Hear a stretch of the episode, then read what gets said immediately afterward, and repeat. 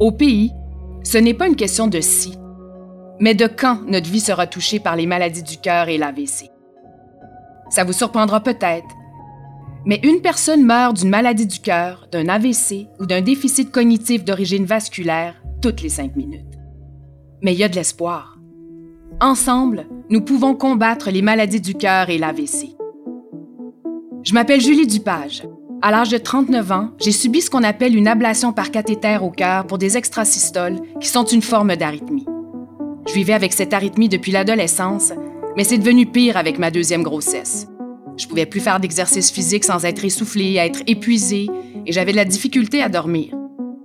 Je suis chanceuse parce que la chirurgie de pointe a tout changé. J'en ai même pleuré de joie quand j'ai vu pour la toute première fois mon cœur battre d'une façon régulière à l'écran.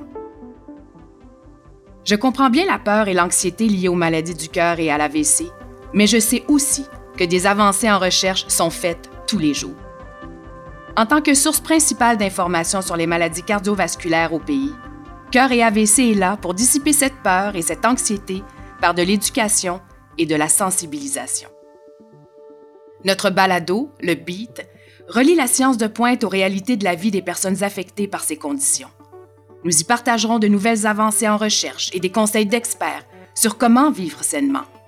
Nous allons explorer des sujets comme l'hypertension, le lien entre le cœur et le cerveau, comment les femmes sont affectées par les maladies du cœur et l'AVC, et plus encore. Abonnez-vous à Le Beat pour rester informé, être inspiré et retrouver l'espoir. Notre premier épisode sortira le 21 février.